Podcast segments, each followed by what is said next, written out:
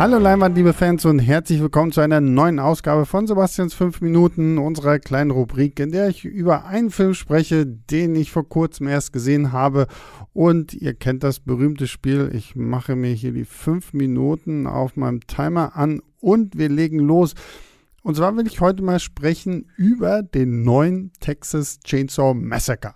Das ist ja quasi die neue offizielle Fortsetzung zu Texas Chainsaw Massacre von 1974 und das ist dann hier quasi in der Tradition, wie bei Halloween und wie bei zig anderen Filmen, wo man einfach sagt so, ja, es gibt Fortsetzungen, die ignorieren wir jetzt erstmal irgendwie, die existieren zwar trotzdem noch, aber das ist jetzt die neue große Fortsetzung. Und ich muss auch gestehen, ich bin kein Fan von Texas Chainsaw Massacre, also dem Original ich verstehe, warum der so einflussreich im Horrorgenre ist. Ich fand den immer ein bisschen overhyped, muss ich ganz ehrlich sagen. Also, als ich ihn damals gesehen habe, hatte ich mehr Angst davor, weil ich dachte, boah, was für einen krassen Film werde ich mir jetzt angucken. Und als ich ihn dann gesehen hatte, dachte ich so, ja, nett, dass ich ihn gesehen habe, aber jetzt nicht unbedingt der Burner. So, und warum ich mich jetzt trotzdem an dieses neue Sequel gewagt habe, ist tatsächlich der Produzent des Films, nämlich Fede Alvarez, der ja auch ein bisschen hier zur Story beigetragen hat. Und Alvarez hat damals, ich weiß nicht mehr genau wann, dieses Remake, Reboot zu Evil Dead gemacht. Und den fand ich tatsächlich ziemlich unterhaltsam, weil Alvarez sehr darauf bedacht war, auch praktische Effekte einzusetzen.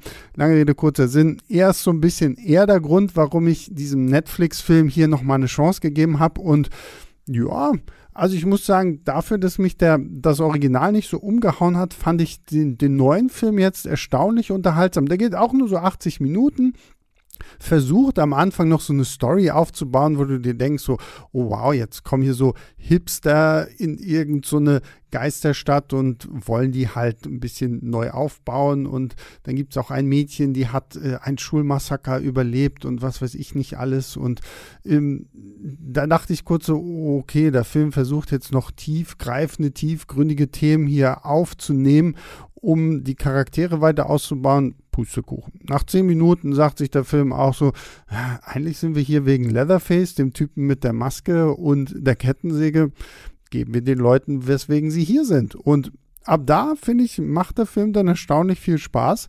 weil man dann auch sich sagt, so, ja, Story brauchen wir bei so einem Quatsch nicht und stattdessen setzt man hier halt auch wirklich auf sehr, sehr blutige und sehr, sehr eklige Effekte. Also die Kills in diesem Film sind wirklich nicht von schlechten Eltern, also für alle Splatter-Fans. Das macht schon Spaß. Ich muss tatsächlich auch sagen, wir haben ja hier in, beim Leinwandliebe-Podcast über The Sadness gesprochen. Und äh, der war ja nicht so unbedingt ganz mein Fall. Da muss ich tatsächlich sagen, Texas Chainsaw Massacre hat mir in der Hinsicht besser gefallen, weil ich ihn unterhaltsamer fand. So, ich kann es auch nicht so genau beschreiben. Es war auf jeden Fall irgendwie unterhaltsameres Gemetzel als The Sadness. Ich weiß, ich weiß, großer Frevel jetzt hier, aber ich habe es ausgesprochen. Gleichzeitig so, so ein Punkt, den ich äh, diesem Film abziehen muss, ist einfach die Tatsache, dass man versucht, Sally zurückzubringen. Für alle, die es nicht wissen, Sally ist das junge Mädchen, was im Original zum Schluss als einzige noch übrig geblieben ist, quasi das Final Girl. Und offensichtlich, weil man gesehen hat, oh, mit äh, Jamie Lee Curtis funktioniert das irgendwie ja bei Halloween auch, also machen wir das hier jetzt auch nochmal. Das Traurige ist, die eigentliche Darstellerin ist schon gestorben, deswegen hat man jetzt hier eine neue Dame engagiert, Olven Fuere. Und sie macht das gut, aber die Figur ist für die Story so absolut nicht relevant. So, das hätte man sich so krass sparen können, einfach nur um zu sagen, so, oh, die ist von damals super billig, wirkt einfach super billig. Da finde ich die anderen beiden Damen, die hier im Fokus stehen, nämlich Sarah Jarkin und Elsie Fischer, wirklich, wirklich sehr gut. Die spielen so äh, zwei Schwestern und mit denen fiebert man tatsächlich auch gut mit. Und wenn die hier quasi gegen Leatherface antreten, das macht schon Spaß. Und hier merkt man dann noch wieder so ein bisschen, warum Leatherface trotz allem immer auch noch so eine Horror-Ikone ist und es auch bleiben wird.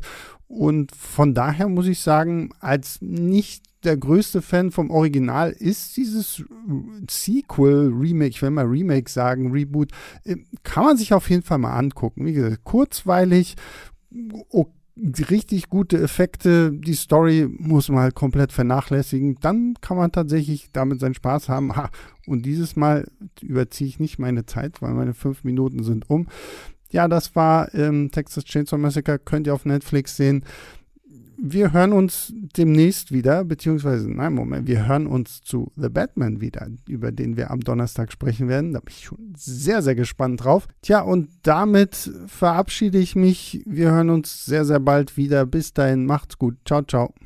Leinwandliebe und Sebastians 5 Minuten sind Filmstarts-Podcasts der Webedia GmbH. Moderation und Schnitt Sebastian Gertschikow, Produktion Tobias Meyer, Monique Stibbe und Nina Becker. Die Songs Take a Chance und Easy Jam im Intro und Outro kommen von Kevin McLeod. Die Links zur Musik und zur Lizenz findet ihr in den Shownotes.